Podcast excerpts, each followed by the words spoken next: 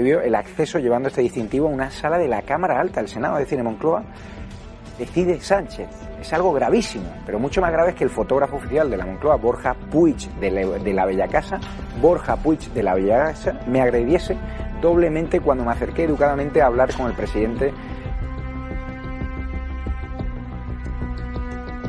Señor presidente, ¿por qué no me ha dejado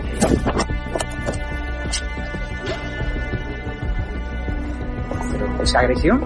Esa la UCI. La UCI. Yo que te grabo a ti, yo grabo al presidente. ¿Pero esa agresión? No, no, no. No, no, voy a la comisaría ahora mismo de aquí.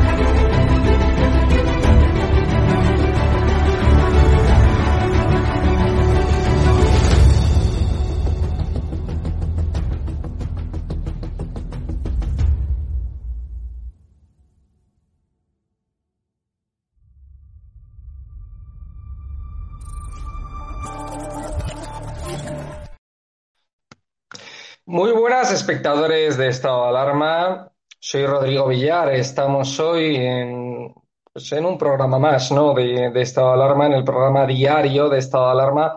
Hoy tenemos eh, varios temas de los que hablar. Tenemos que hablar de, pues, de un tema bastante sorprendente. ¿no? En Dubái, el niño Jesús y la Virgen María del Belén del pabellón Progre de España, un pabellón, la verdad es que bastante lamentable, que hemos puesto en Dubái, en, pues en una especie de Fitur en Dubái, eh, ese Belén que se ha puesto con el niño Jesús y la Virgen María son muñecos de vudú, muñecos de vudú. Algo totalmente sorprendente, ¿no? Tenemos que hablar también, porque vamos a tener con nosotros a Roberto Centeno, y tenemos que hablar, pues, eh, claramente del tema de la escarcelación de los asesinos de ETA por parte del PNV, con unos supuestos cursillos de jardinería, ¿no? Ese tercer grado que les van a dar, esa condicional que les van a dar a los asesinos de ETA a cambio de hacer una serie de cursillos de artesanía, de jardinería, etcétera, ¿no? lo tenemos que comentar con nuestro invitado de hoy, Roberto Centeno.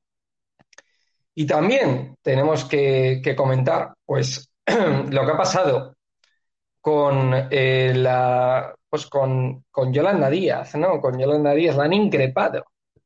La han increpado, le han dicho que, claro, esta señora, eh, al fin y al cabo, pues eh, no levanta demasiadas simpatías, no solamente dentro del espectro político de la derecha, sino también dentro del mundo trabajador. Ella que quiere ser adalid de los eh, trabajadores y de la gente humilde y demás, pues hoy, en, en una conferencia que estaba dando, la han increpado ¿no? y le han dicho que se vaya con los empresarios de la COE.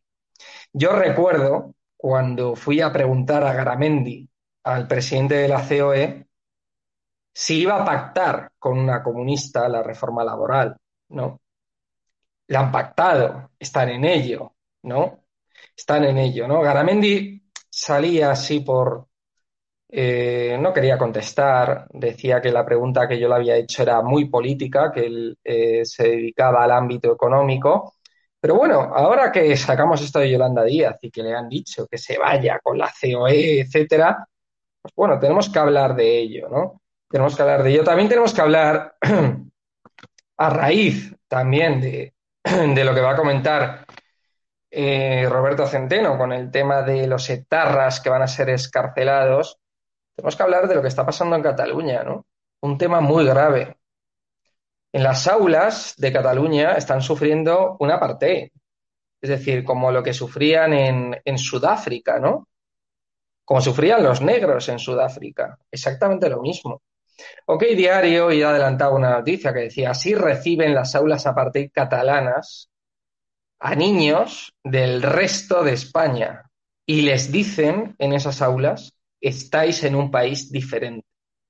Es decir, un niño que venga de otra parte de España, que venga de, de Castilla, que venga de Madrid, que venga de Andalucía, de Canarias, del País Vasco, de Galicia, en Cataluña les dicen que están en un país diferente y que ellos son extranjeros, ¿no? Les están tratando como extranjeros.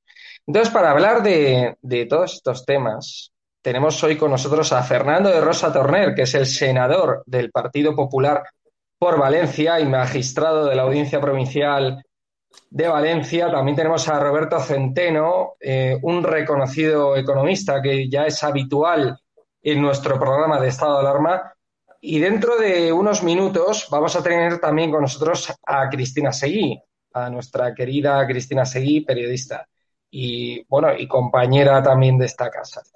Vamos a, a comentar en primer lugar, disculpad la voz, pero con todo este frío, eh, se me está agarrando otra vez la garganta.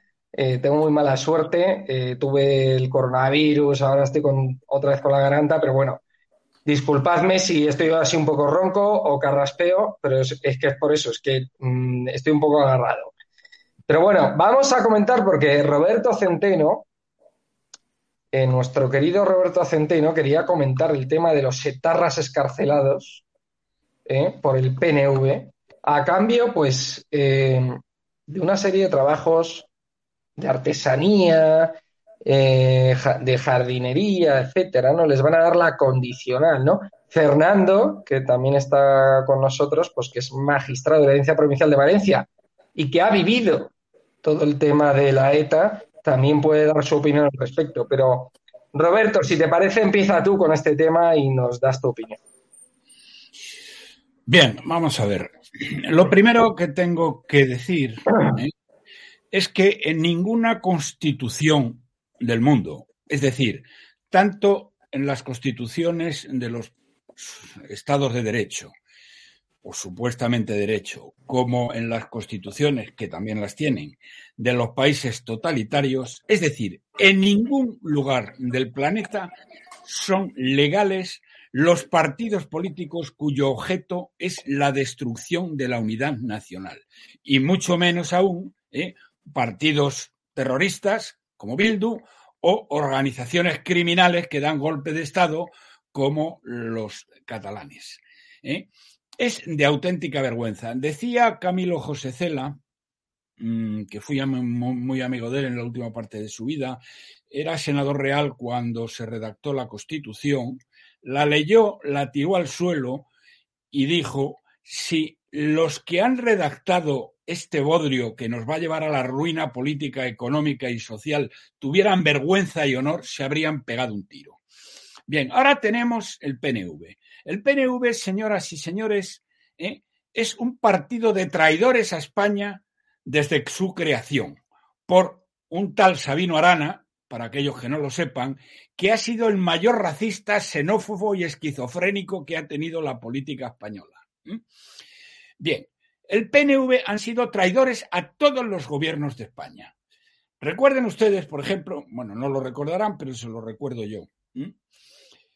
Durante la guerra civil, en, el año 37, las, en un momento determinado de la, de, la guerra, eh, eh, se decidió por el mando nacional eh, el, acabar ya con el tema del norte. Y las brigadas navarras que habían ocupado, mm, que habían ocupado en Guipúzcoa casi al principio de la, de la guerra, mm, se habían detenido después a la entrada de Vizcaya porque había otras prioridades bélicas.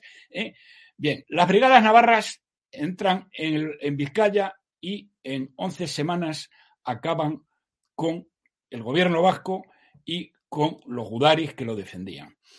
El gobierno de la República había hecho todo lo que estaba en su mano para ayudar al norte, pero fundamentalmente a Vizcaya, que era eh, la primera de las provincias que iba a ser invadida por, eh, eh, por el Ejército Nacional.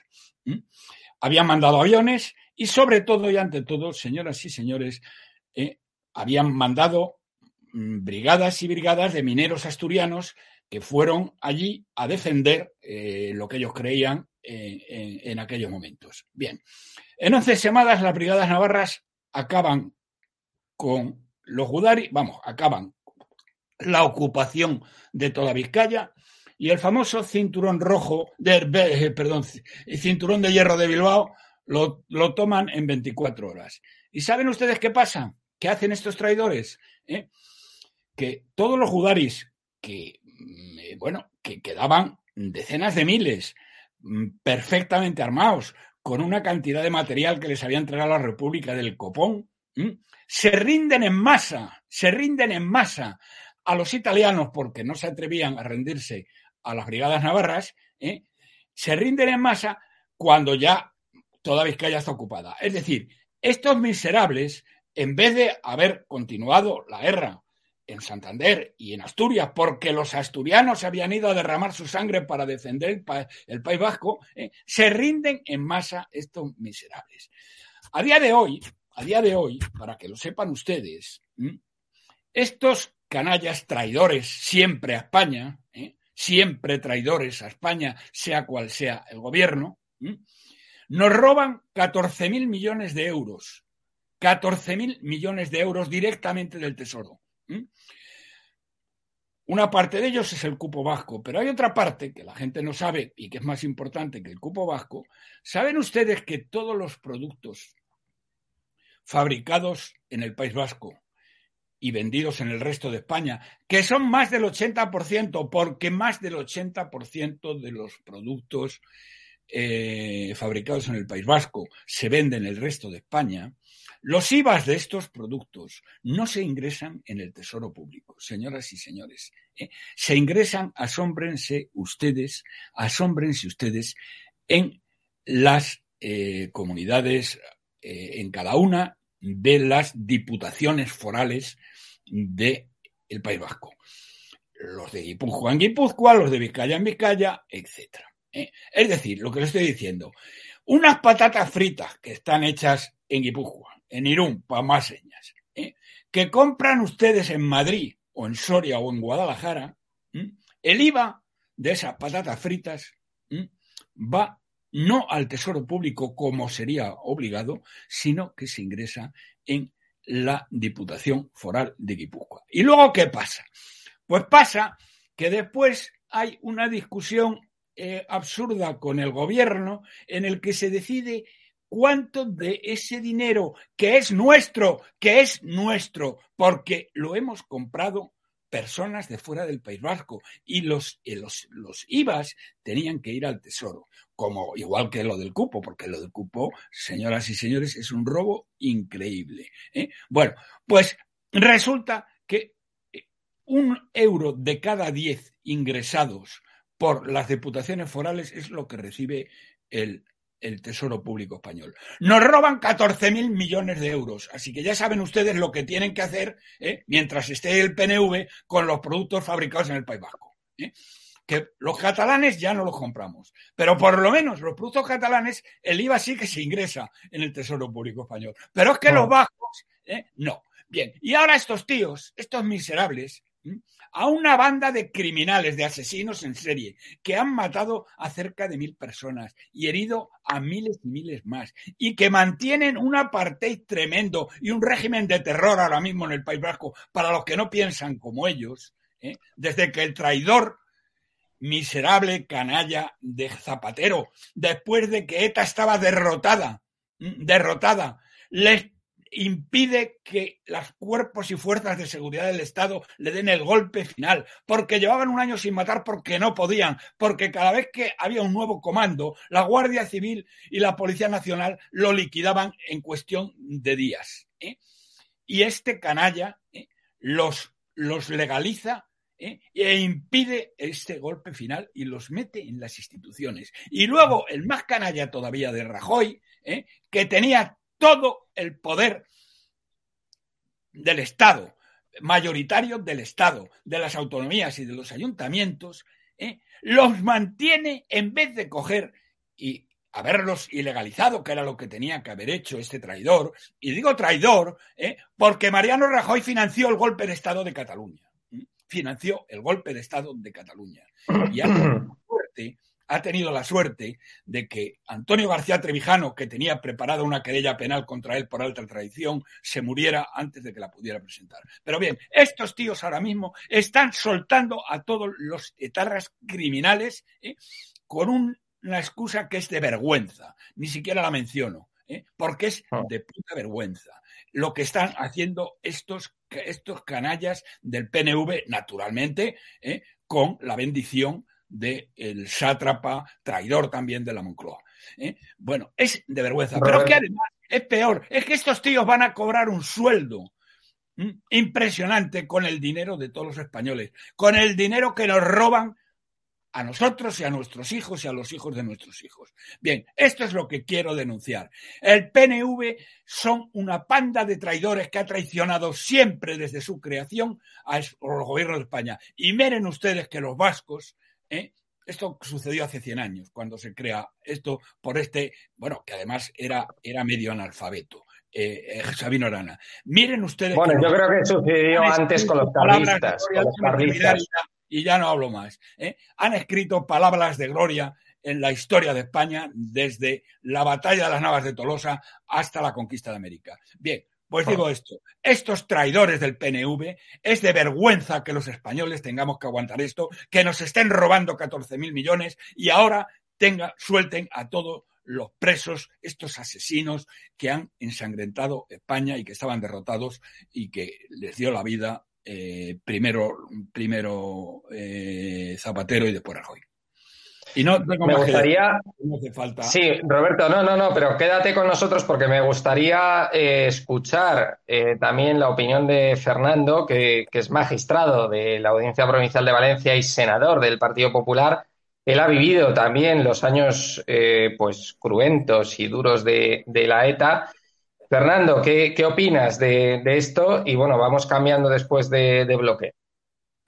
Bueno, evidentemente hay manifestaciones que ha hecho en las cuales no puedo estar de acuerdo, pero eh, evidentemente eh, supone una, eh, pues una manifestación individual, que no sé dónde están sus datos para determinar pues que Rajoy financió el golpe de Estado de Cataluña, pero en fin, supongo que era objeto de otra, de otra cuestión. Y a mí lo que se me ha preguntado sin entrar en esa descripción apocalíptica que ha hecho este señor, eh, pues eh, sí que tengo que decir concretamente con respecto a la política penitenciaria del gobierno actual que eh, es absolutamente desafortunada, está cediendo a los a grupos absolutamente pues filoterroristas como es Bildu y no es porque lo diga yo, yo lo digo porque hay una sentencia del Tribunal Supremo que dice que Otei, que uno de sus dirigentes pues colaboró con banda armada y muchos de, los miembros de, Bildu están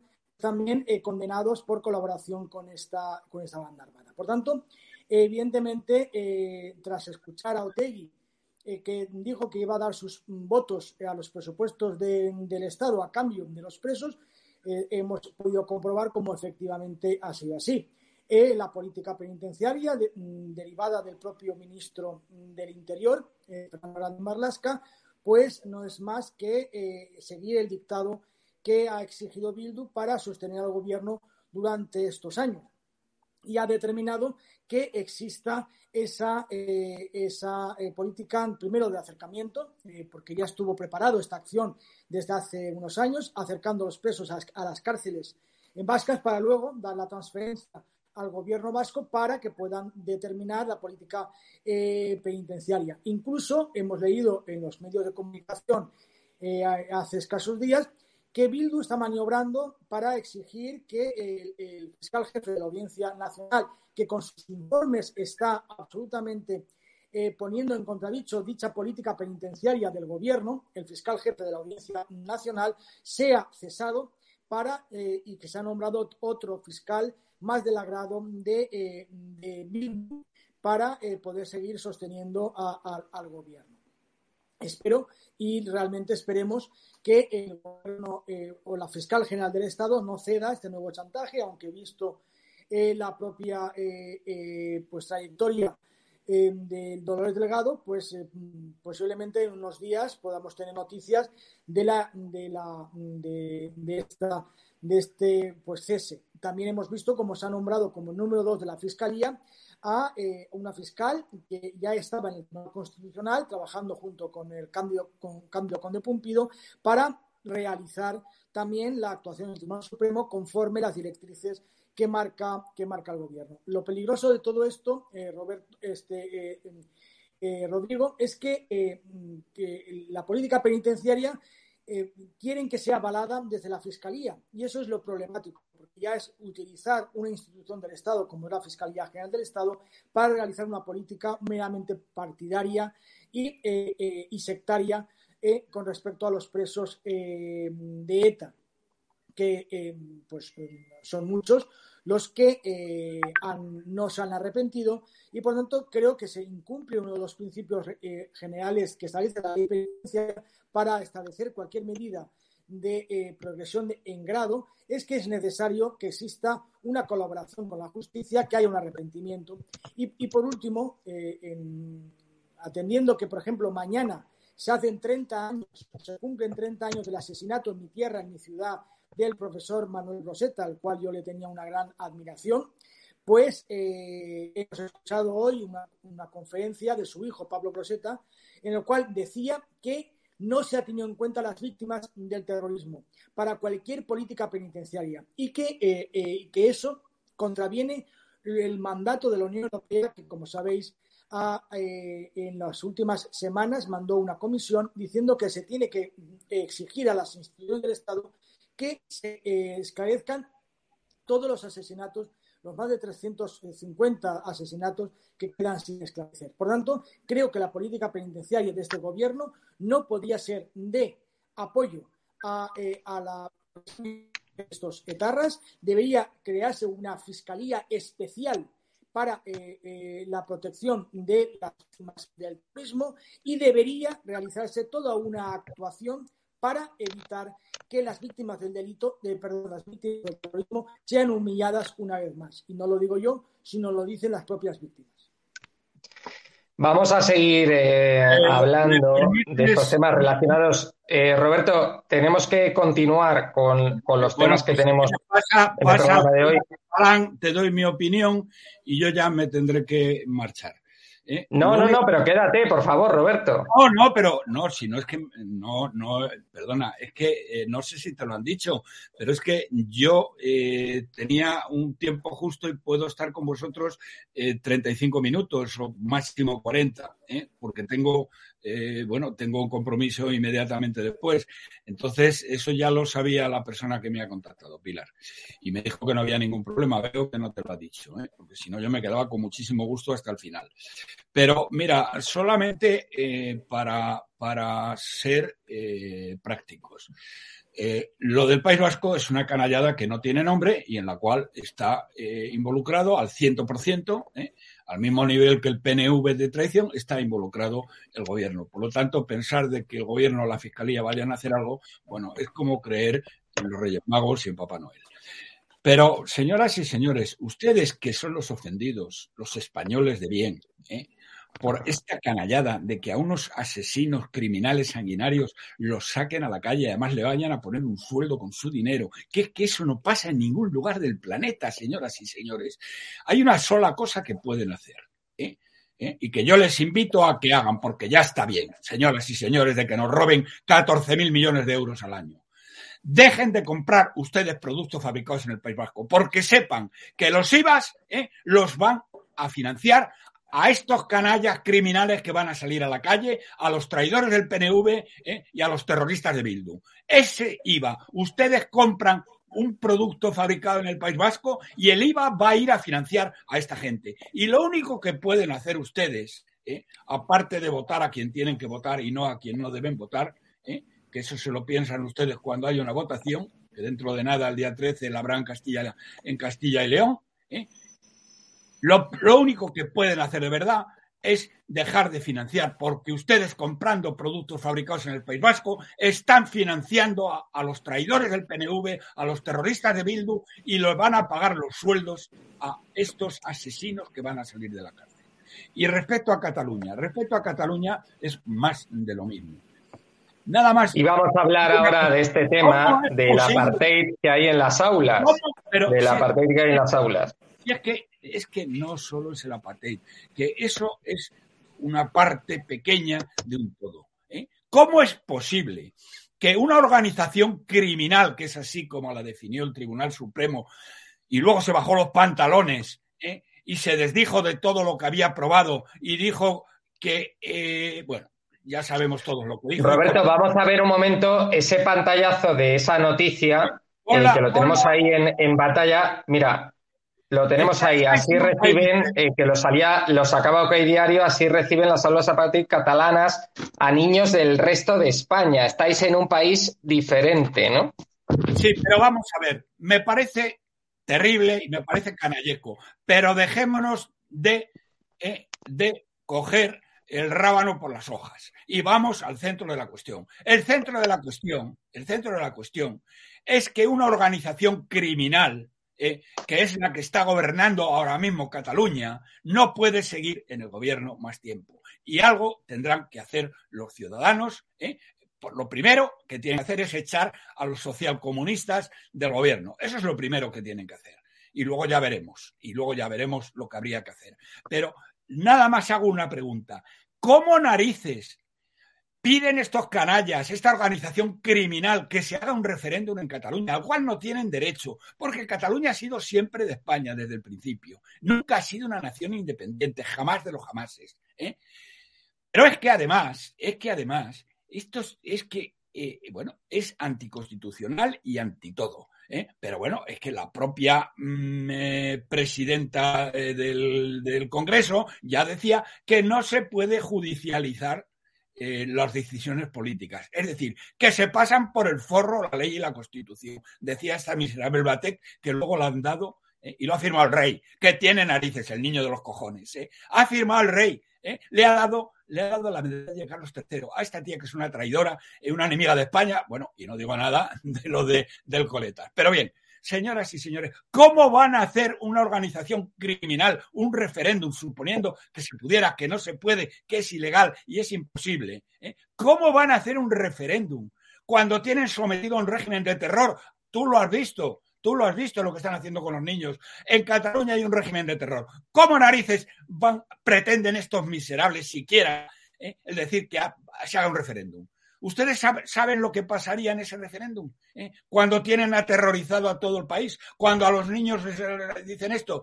Y miren ustedes, mmm, eh, les le parecerá a algunos, les parecerá a algunos que eh, hablo en tono apocalíptico, pero es que lo que está sucediendo aquí no sucede en ningún lugar del planeta. Esto no es y cuando lo cuentas por ahí fuera de España y yo viajo bastante no se creen no se lo creen simplemente no se lo creen como son educados ¿eh? no se ríen de ti en tu cara por lo menos ¿eh? pero es que no se lo pueden creer que una organización criminal esté gobernando Cataluña y organización criminal así la definió el Tribunal Supremo, que luego se bajó los pantalones, ¿eh? Y, estos tíos quieren hacer un referéndum en medio de un régimen de terror absoluto, como, como, si se hiciera en el País Vasco, tres cuartas de lo mismo. Y mira, y ya no tengo nada más que decir, y Roberto, bueno, hay que llamar creo a, que Fernando...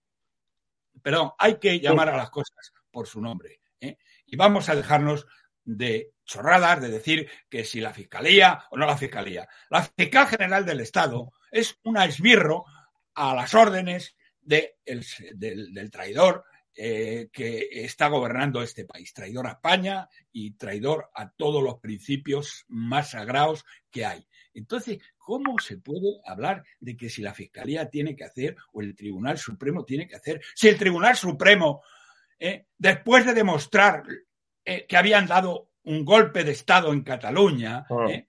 se bajó los pantalones y dijo lo contrario. Hombre, por Dios. Y luego después, y ya termino, mira, ya, ya con esto me callo.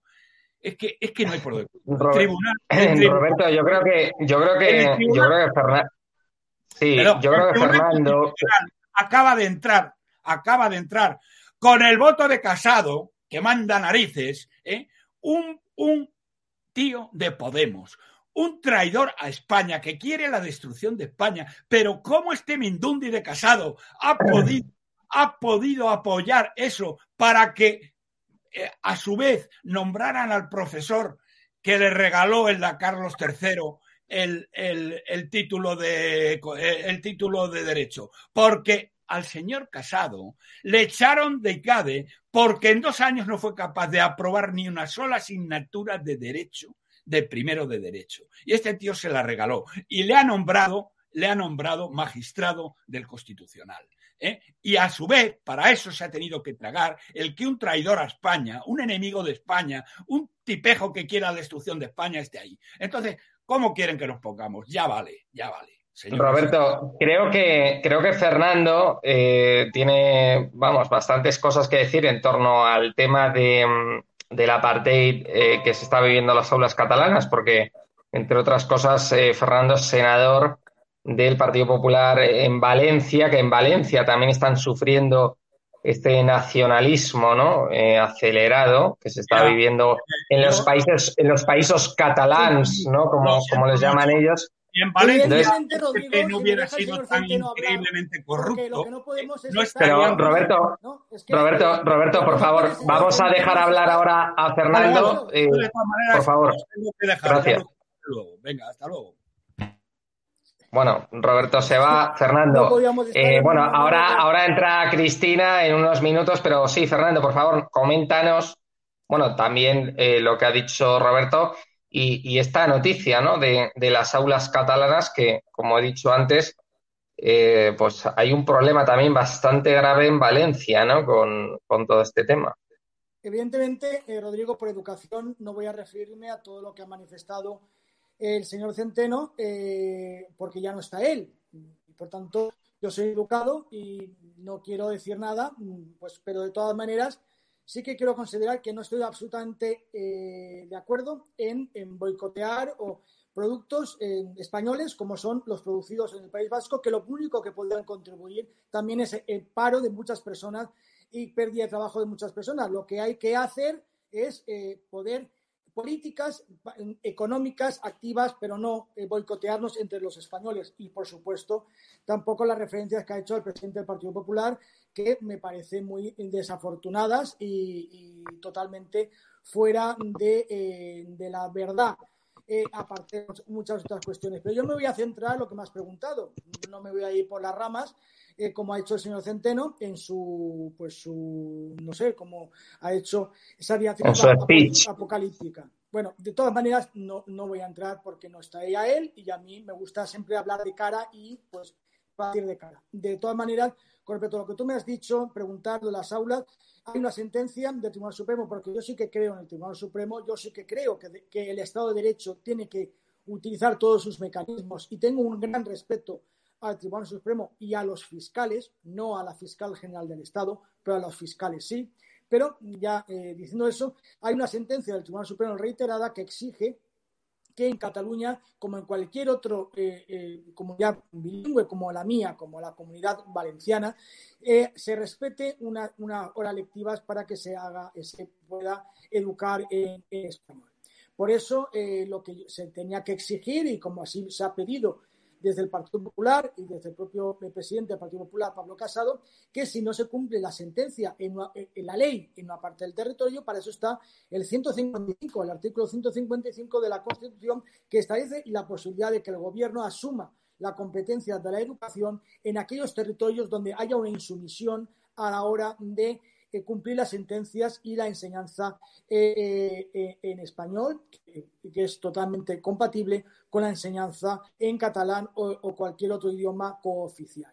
He dicho eso, eh, que hayan niños que se les considere que eh, no están en España a la hora de educación, como muy bien has dicho tú en esa noticia que has, que has leído, eso eh, habría que, hay que acudir a los tribunales de justicia y exigir el cumplimiento. Lo que no podemos es eh, eh, nosotros incumplir la ley. La ley es acudir a los tribunales de justicia, a cumplir, eh, eh, ir a, los, a, los juzgados para que exijan a la, a, la, Generalitat de Cataluña que se elimine cualquier actuación, cualquier manifestación, cualquier instrucción que vaya en contra de lo que es la, la Constitución española, que también es vigente en, Cataluña y que fue aprobada por mayoría de los ciudadanos eh, catalanes. Por tanto, eh, ese cumplimiento se tiene que exigir y tenemos que exigirlo, Rodrigo.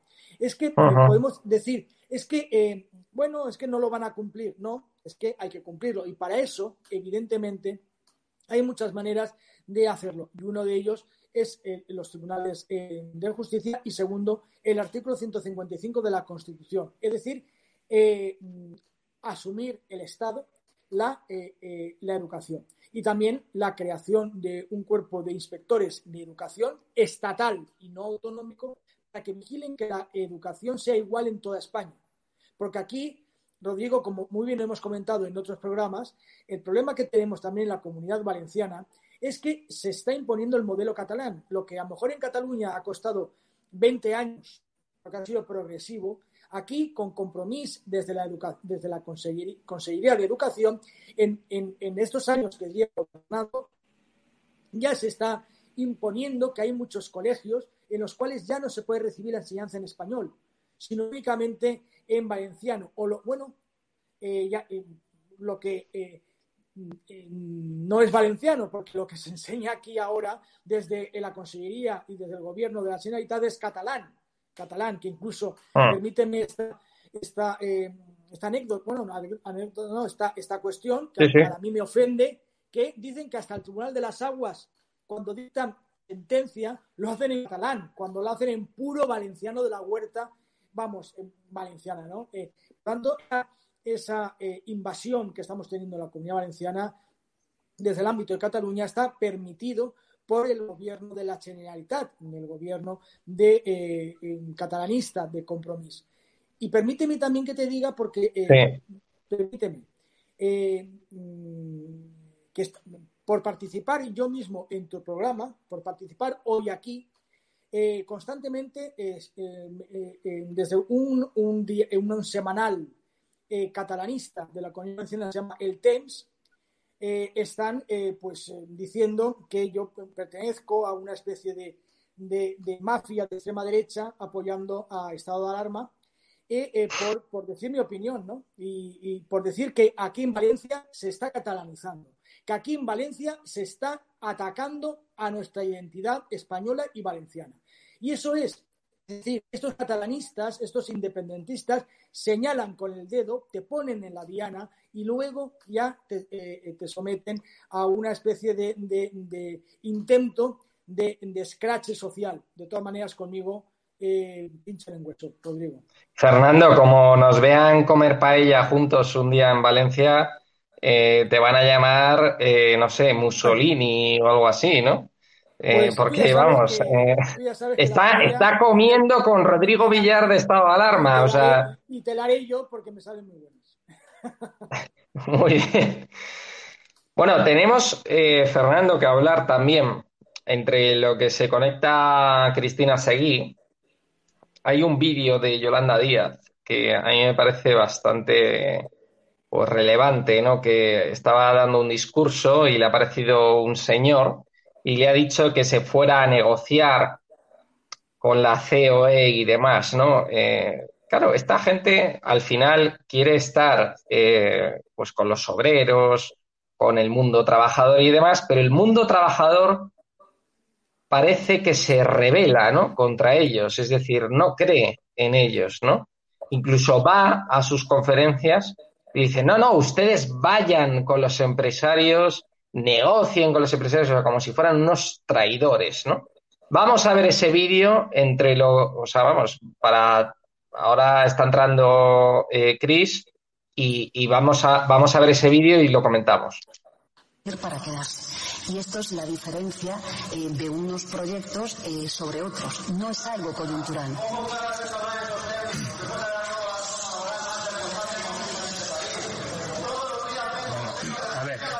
favor. Por favor. No es, no es, el foro. Bueno, vamos, vamos a esperar, vamos a esperar un poco. Bueno.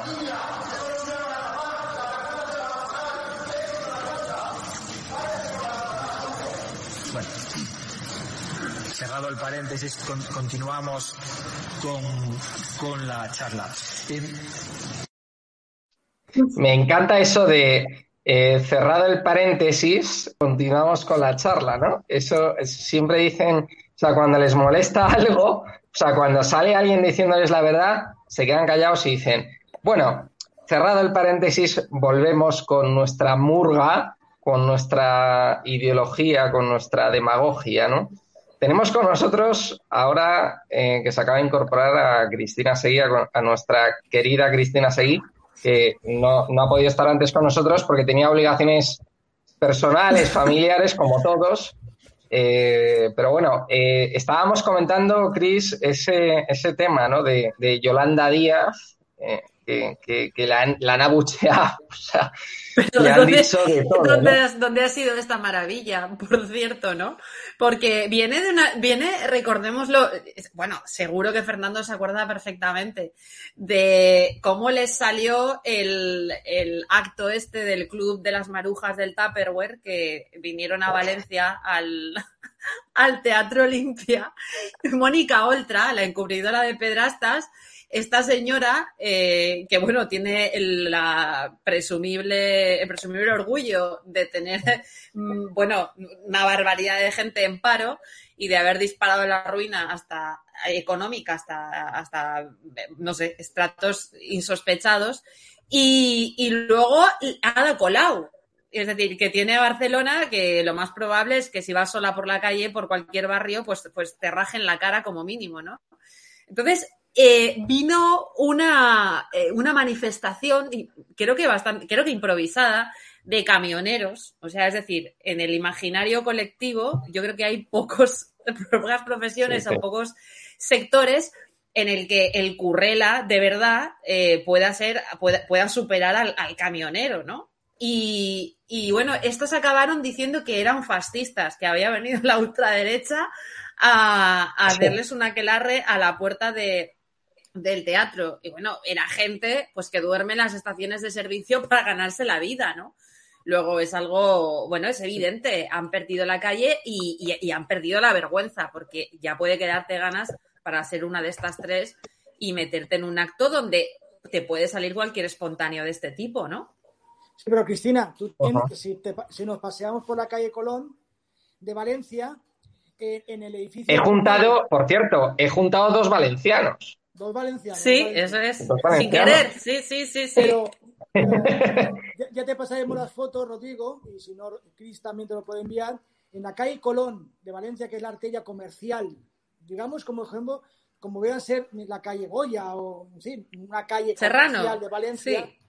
en la sede de la antigua eh, Consellería de Bienestar Social, eh, inmueble titular de la Consellería de Mónica Oltra, un edificio magnífico está ocupado desde hace meses por lo que se llama eh, el, el- el- el sindicato obrero valenciano, bueno, el sindicato obrero, ¿no?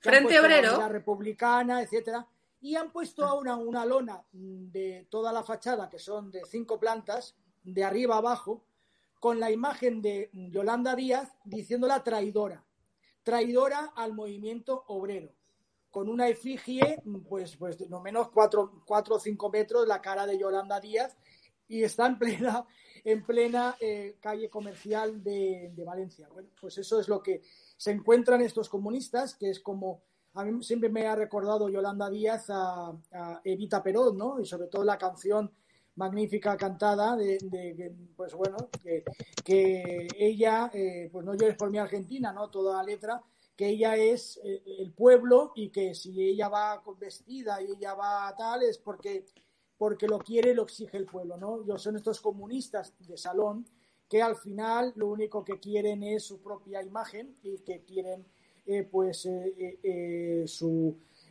y que realmente están trabajando para ellos mismos y no por lo que es lo- los intereses de los hipotéticamente que tendrían que, que trabajar, ¿no? De los derechos de los, eh, de los trabajadores. Por eso va a tener mucha, mucho jarabe democrático. Yo creo que lo, va a tenerlo Yolanda Díaz porque está ella asumiendo ese rol, ese rol y va a tener a, a la extrema izquierda cada vez más eh, separada de, de, ella. Y sobre todo, uh -huh. con eso acabo, cuando decía que eh, la extrema izquierda es el cachito que, que, no quería y que ella era transversal, ¿no? Pues bueno, aquí tiene la transversalidad de, eh, de, de lo que va a ocurrir, ¿no? Porque porque hay mucha gente que considera que es traidora al movimiento obrero, porque ellos mismos han fomentado desde Podemos siempre ese mensaje. Acordados los scratches que le hacían a. Eh, eh, que, no dejaban ni hablar. Veíamos a, a, muchos líderes de, de Rosa Díez, acordaros, a Cristina eh, también Cifuentes, como las hacían esto mismo, ¿no? Y no les decían, permíteme decir, un paréntesis, sino que desde la propia eh, dirección de la, de, la, de la, universidad les atacaban y fomentaban esas. Mira, esas Fernando, hay un ejemplo eh, que yo creo que describe a la perfección cuál es la situación de esta gente y hasta qué punto viven al margen de la realidad y al margen del cariño de sus eh, gobernados. Porque, por cierto, recordemos que Yolanda Díaz eh, no la ha votado absolutamente nadie para estar en el puesto en el que está, entre otras cosas. Eh, y es que eh, el día que vinieron a Valencia a hacer este acto feminista, a intentar lanzar esta especie de plataforma que representa mejor que nada cómo destruye los derechos humanos y la vida de las personas, el feminismo y esta gente, tuvieron que salir por la puerta de atrás del teatro. Es decir, montaron un dispositivo policial entiendo que eh, eh, comandado por la delegación de gobierno, por la subdelegación de gobierno, eh, de, que está en este momento, creo que en manos del Partido Socialista, montar un dispositivo enfrente para que la gente se concentrara allí. Te puedo decir que los únicos periodistas que estábamos en ese momento éramos Jorge Mestre y yo, y que, y que eso motivó que Jorge Mestre y yo estuviéramos en la puerta porque todo lo demás eran adeptos, motivó que la policía las sacara por la puerta de atrás de una calle peatonal. Nadie se enteró. Nosotros la verdad es que no estuvimos tan avispados, eh, confiamos en ese momento en la policía y, y, esta señora, estas señoras salieron huyendo como ratas, literalmente. Sí, bueno, eso eh, se publicó, Cristina, es verdad, y, y que fue eh, de, acusaron de, de Fernando, termina porque eh, un pequeño apunte porque tenemos que continuar. Hay una noticia que os va a gustar a los dos. Eh, si quieres, haz un pequeño apunte no, no, no, de lo que ha dicho que Cristina dicho, y, y, seguimos. Ratificar lo que ha dicho Cristina, pero de todas maneras, Rodrigo, el problema es que cuando juntas a dos valencianos, enseguida nos gusta hablar entre nosotros. Es cierto, es cierto. No, pero tenemos que hablar también, hay, hay una cosa que, que, a mí, de verdad, o sea, es que me, me, me parece increíble. Bueno, me parece increíble que lo hayan hecho eh, de forma tan explícita y, y, en otro país, ¿no? Porque esta gente se guardan mucho las vergüenzas, ¿no? Eh, las guardan mucho en España, son muy anticlericales en España, ¿no? Pero cuando salen al exterior pues parece muchas veces que son muy monárquicos, que son muy, muy españoles y muy tal, pero por eso me ha sorprendido esta noticia, ¿no? La decía, vamos, la ha sacado que diario, que se han ido hasta Dubai y han hecho, es que de verdad, es que no tienen vergüenza. O sea, eh, ha habido un, un, una, una, feria, un Fitur en Dubai, una, una expo eh, universal en, en Dubai, y el pabellón español, pues eh, era una vergüenza, ¿no? Pues eh, como era de esperar, era una vergüenza, no había ni la bandera de España, los conos, eh, pusieron una especie de conos en los tejados de, del pabellón español que eran naranjas, es decir, no estaba representada la bandera española, no estaba la roja igualda, sino que había amarillo y un naranja, eh, parece que se sentían avergonzados en ese sentido con la bandera, pero bueno, podía ser también un error, ¿no? Pero esto sí que no es un error. lo que vamos a comentar ahora. Han puesto un Belén con el niño Jesús y la Virgen María en este pabellón de Pedro Sánchez, eh, que son muñecos vudú. O sea, es decir, muñecos vudú. El buduismo, que no es el budismo, es el buduismo que, viene de, Haití, eh, pues está basado, es una religión animista que está basada en determinados dioses eh, y demás, que muchas veces lo que hacen es que eh, de alguna manera representan a sus dioses a través de muñecos, figuras, etcétera, ¿no? Eh, la llamada comúnmente brujería, como le llamamos nosotros aquí. Y es que OK Diario adelantaba esta noticia y decía el pabellón progre de España en la Expo Universal de Dubái instaló un Belén casi fúnebre, dicen. Las imágenes eh, pues muestran el mal gusto del nacimiento montado en el pabellón que gestiona Acción Cultural Española, organismo público del gobierno dirigido por el socialista José Andrés, José Andrés Torres Mora, que fue jefe de gabinete de José Luis Rodríguez Zapatero antes de que llegara a la Moncloa. Creo que tenemos un vídeo, Alberto, si no me equivoco, y vamos a verlo porque vamos a ver esa imagen de ese Belén en Dubái que me parece una absoluta vergüenza, siendo España, bueno, junto con Irlanda, el país más católico del mundo. Vamos a verlo.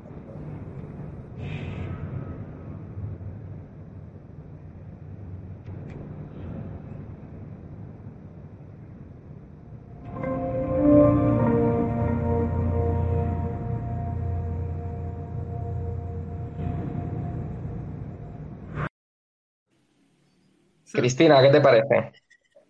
Bueno, mira, eh, evidentemente eh, yo creo que los tres y las personas que nos estaban viendo van a coincidir en el odio eh, inherente que todo izquierdista en nuestro país hoy, al menos todos los que siguen al actual gobierno y desde luego todo el arco parlamentario de izquierdas que existe ahora mismo, es su odio acérrimo a España, a cualquier cosa que implique la idea de ser español.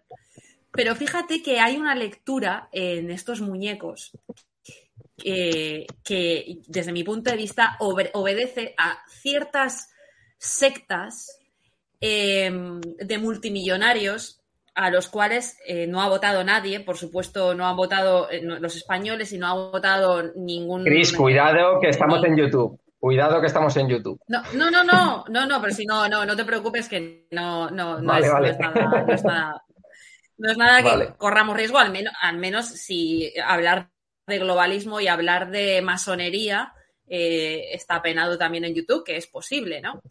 Eh, esto obedece a esas sectas de gente con las que se reúne Pedro Sánchez y con el tipo que se reunió Pedro Sánchez nada más acceder al poder, eh, que posee un tercio de las ONGs de tráfico de seres humanos, que posee un montón de organizaciones feministas y que, eh, por cierto, es un extorsionador eh, y es un, es un tipo que quebró la libra eh, en, en, el Reino Unido y es un tipo que, aunque la prensa izquierdista que está financiada por él y todas estas verificadoras, etcétera, etcétera, nieguen de su existencia, sabemos que está muy vivo, que es el señor Soros, y toda esta gente que pretende comandar sin haber sido votado absolutamente por nadie, eh, naciones fragmentadas, débiles, sin valores, como, como los de, eh, en este momento, nuestra nación por culpa del actual gobierno.